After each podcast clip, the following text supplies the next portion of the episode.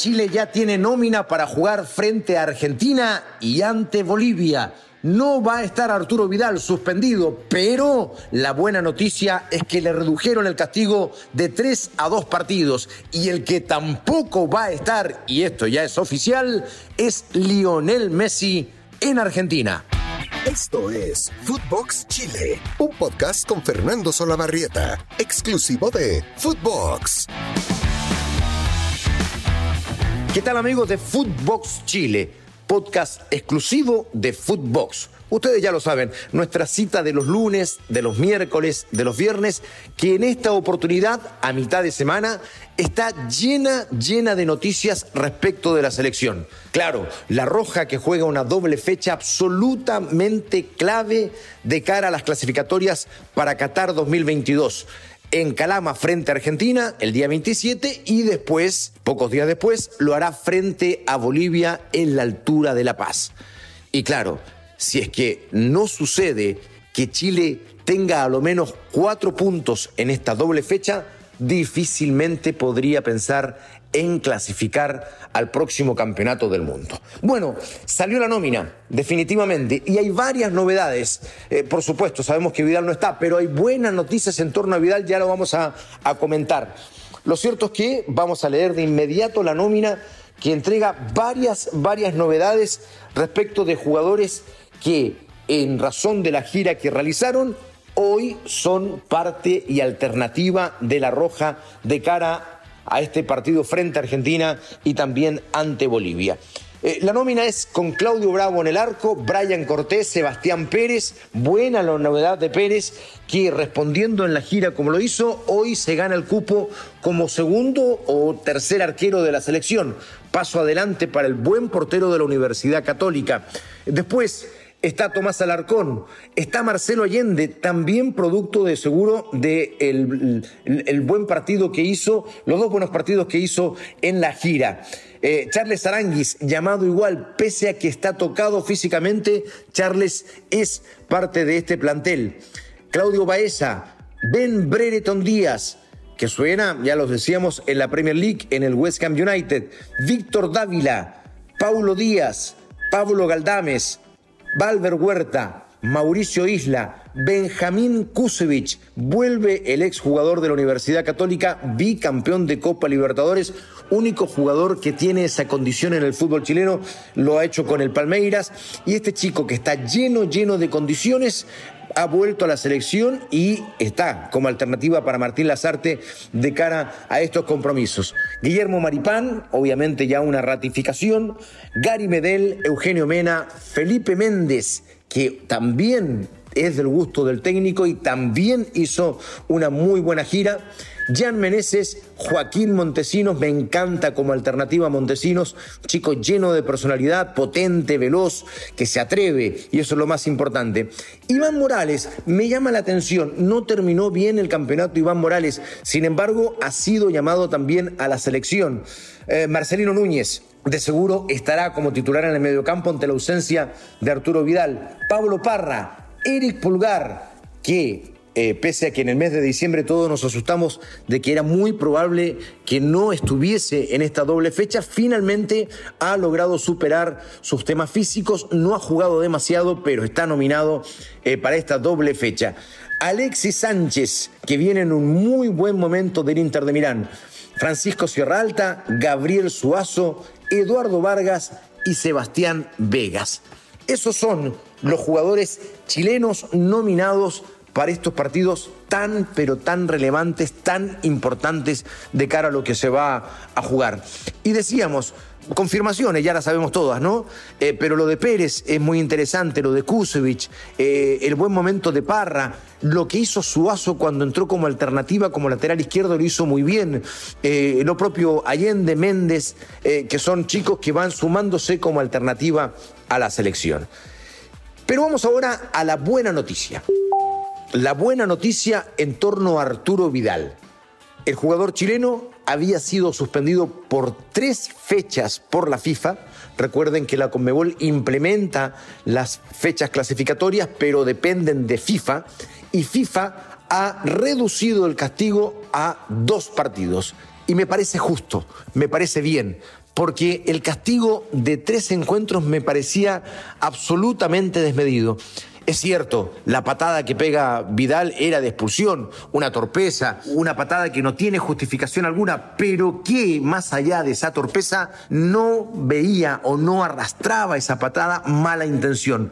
De hecho, él va siempre mirando la pelota. Y entonces, tres partidos de suspensión, para mi gusto, era un exceso porque eh, suponían esos tres partidos una mala intención que Vidal, más allá de lo torpe que fue la patada, no tuvo ¿no? en, esa, en esa acción. Se ha eh, ganado esta apelación, Chile ha obtenido una reducción del castigo de Vidal y finalmente tendrá eh, dos fechas y estará fuera, claro, frente a Argentina y frente a Bolivia, pero podremos tener nuevamente a Vidal para la última doble fecha cuando se juegue frente a Brasil y lo que suponemos una finalísima frente a Uruguay, partido que también está ratificado en Canama y que se sabe va a ser sin público, a diferencia del primero que Claro, Canama al pasar a fase 3 ha tenido que reducir el aforo del estadio de un 70 a un 60%, algo así como 7 mil espectadores va a tener el estadio de Canama para ustedes que están fuera y, no entienden esto de la fase 2, fase 3, en fin, eh, son medidas sanitarias que ha implementado el gobierno chileno que han dado resultado y que en razón de los contagios van avanzando o retrocediendo de fases las comunas. En este caso, Calama hace muy poquito retrocedió a fase 3, se reducen los aforos y por esa razón el estadio Zorros del Desierto tendrá una capacidad máxima de 7.000 espectadores para el partido frente a Chile. Eh, esa es la buena noticia en torno a Arturo Vidal se va a extrañar demasiado, muchísimo. Es de seguro el jugador más importante de la selección, más allá del buen momento de Alexis ahora, pero en general quien ha sostenido al equipo permanentemente es Arturo Vidal. Y yo lo he dicho muchas veces, eh, probablemente ya en discusión respecto de si es o no el mejor jugador de la historia del fútbol chileno, con el permiso de Don Elías Figueroa, por supuesto, pero ya está dentro de la discusión y eso habla por sí solo del tremendo rendimiento de Arturo Vidal. Eh, ¿Se va a extrañar muchísimo? Sí, por supuesto que sí. ¿Quiénes pueden ser alternativas? Marcelino Núñez, definitivamente eh, aparece como, como la gran alternativa. Puede ser Baeza también, depende de lo que quiera hacer Lazarte frente a Argentina, si tener un mediocampo más de marca o, buscar lo que te otorga también Vidal, que es más bien un volante mixto, y eso lo puedes encontrar en Marcelino Núñez. Algo más osado con Allende, puede ser. Me parece que todavía esa idea, ese, ese plan es un, es un plan No es no está en la cabeza de Martín Lazarte un mediocampo tan, tan ofensivo. Pero también, y acá está la otra noticia, tampoco va a estar, y esto ya es oficial, es Lionel Messi. No ha sido nominado Lionel Messi para esta doble fecha frente a Chile en Calama y ante Colombia en Argentina no está nominado, tiene que ver evidentemente con que Argentina ya está clasificada al próximo campeonato del mundo y que Lionel Messi viene, arrastrando recién una convalecencia de un COVID que eh, se contagió entre Navidad y Año Nuevo en Rosario y claro, eh, hace un rato largo que no ha jugado, de hecho desde el 22 de diciembre que no ha jugado un partido oficial y tampoco lo ha hecho con el PSG. Entonces, obviamente no era aconsejable que Messi eh, convaleciente de un COVID vaya a jugar a más de 2.000 metros de altura su primer partido. Y, por cierto, eh, es también liberarlo de esta presión que está mm, teniendo permanentemente con el Paris Saint Germain, porque ha jugado poco en el club francés, ha estado más en la selección, es la crítica que se le hace, y claro, quieren liberarlo un poco para que pueda tener y cumplir sus compromisos con el club francés. Lo cierto es que entonces está confirmadísimo, Messi no jugará frente a Chile en la altura de Calama. ¿Ventaja? Sí, por supuesto que sí. No estará enfrente el talento, la talla del mejor jugador del mundo, claro que sí. Pero Argentina tiene mucho más. Lautaro Martínez, Di María, Paredes, en fin. Entonces, eh, es cierto que el, equipo sentirá su ausencia de todas maneras, pero también es cierto que Argentina tiene muchas alternativas y tiene un equipo realmente al más alto nivel mundial. Por eso, más allá de la ventaja que no esté Messi, de todas maneras, el equipo que estará enfrente será un equipo muy poderoso para jugar en la altura de Calama, donde Chile ya ha jugado, ¿ah? la selección chilena ya ha disputado partidos allá, en la segunda región de nuestro país, a 2.300 metros de altura. El primer antecedente es muy lejano y poca gente se acuerda de esto, porque la primera vez que la selección chilena jugó en Calama fue un 17 de febrero del año 1985. Y este partido es una rareza, porque no solo Chile fue a la altura de Calama a jugar, lo cual era extraño en aquella época, sino que además lo hizo frente a un equipo de Dinamarca, el campeón de esa época, el Bechle Ball Club. Sí, lo recibió en aquella oportunidad en Calama y Chile le ganó por cinco goles a cero. Gran actuación del mortero Aravena, un jugador con una pegada extraordinaria, un zurdo espectacular que hizo dos tantos en aquella oportunidad.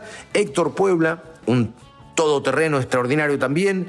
Luis Alberto Mosquera, un defensor, hizo el otro gol. Y Juan Carlos Letelier, otro tremendo jugador de aquella época, hizo el quinto tanto. Chile le ganó al Bechle Ball Club por cinco goles a cero y fue el único antecedente que había en torno a un partido de la selección chilena en Calama, hasta que el 26 de mayo del año 2010, Marcelo Bielsa llevó a Chile a jugar a la altura de Calama ante el regocijo, obviamente, de toda la gente que veía muy, veía muy poco a la selección jugar en provincia, y menos, claro, tan lejos y fue una verdadera fiesta. El rival, otra rareza, fue Zambia y Chile lo derrotó con claridad.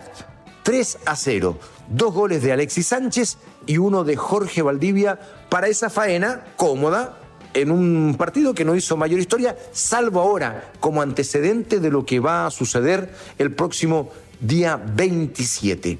Un recordatorio de lo que va a ocurrir en esa doble fecha y que tiene que ver con tabla de posiciones. Claro, eh, Chile en este instante está sexto con 16 puntos, pero el clasificado donde se corta en la tabla es Colombia con 17, o sea, apenas un punto más. Recordamos, Brasil 35 puntos, primero clasificado, Argentina 29 puntos, clasificado, Ecuador tercero, prácticamente clasificado con 23 unidades, y allí aparece Colombia, como decíamos, con 17 puntos, cuarto, y Perú hoy por hoy metido en el repechaje con 17 puntos también.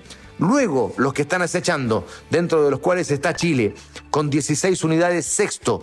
Séptimo Uruguay con 16 puntos también, pero con peor diferencia de gol. Octavo Bolivia, que también está en la pelea con 15 unidades. Paraguay prácticamente descolgándose de, los, de aquellos que van a pelear la clasificación. Esta, este partido que viene es absolutamente clave para ellos también, si no quedarán muy rezagados, tienen 13 puntos. Y finalmente, el último lugar de un equipo que ya no tiene chance de clasificar, que es Venezuela con siete unidades. Esta es la tabla, estas son las novedades. Recordamos, si hacemos un resumen a la hora de cerrar este contacto con ustedes, hay nómina, prácticamente todos los que nosotros suponíamos, con algunas alternativas que vienen de la gira y que lo hicieron muy bien. Vidal no va a poder jugar frente a Argentina y Bolivia, pero sí lo hará ante Brasil y Uruguay en el final de las clasificatorias porque le redujeron su castigo de tres a dos partidos. Y Lionel Messi no jugará frente a Chile. Esto ya es oficial. No fue nominado por Lionel Scaloni.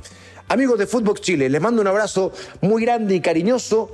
Que tengan un final de semana extraordinario y nos reencontramos el próximo día, viernes, como siempre, aquí en Footbox Chile, podcast exclusivo de Footbox. Abrazo grande para todos. Esto fue Footbox Chile con Fernando Solabarrieta, podcast exclusivo de Footbox.